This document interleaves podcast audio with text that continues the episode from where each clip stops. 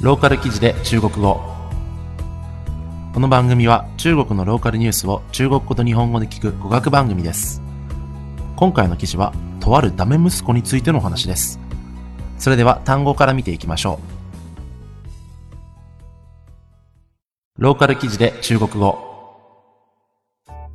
扶養する。扶養する。赡養、言い訳をする借口、ブラックリスト黑名单、ツアーガイド导游、それでは記事の内容を見ていきましょう。張容疑者の父親はすでに70歳を超えており、持病も多く、収入もなかったため、生活は困難を極めていました。そのため、息子の張容疑者は、法律により扶養する義務がありました。张老汉已年逾古稀，年老多病，无收入来源，生活极为困难。